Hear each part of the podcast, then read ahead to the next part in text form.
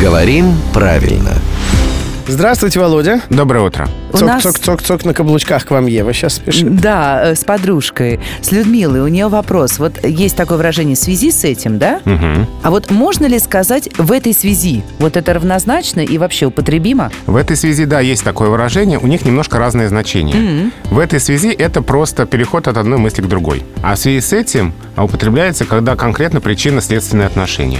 Ну, например, а, на дворе зима, в этой связи вспоминается такой случай жизни. Просто переход от одной мысли к другой. Да. А можно сказать, в связи с чем вспоминается вот такая история? Ну, можно, да, только запятую поставить и продолжить предложение.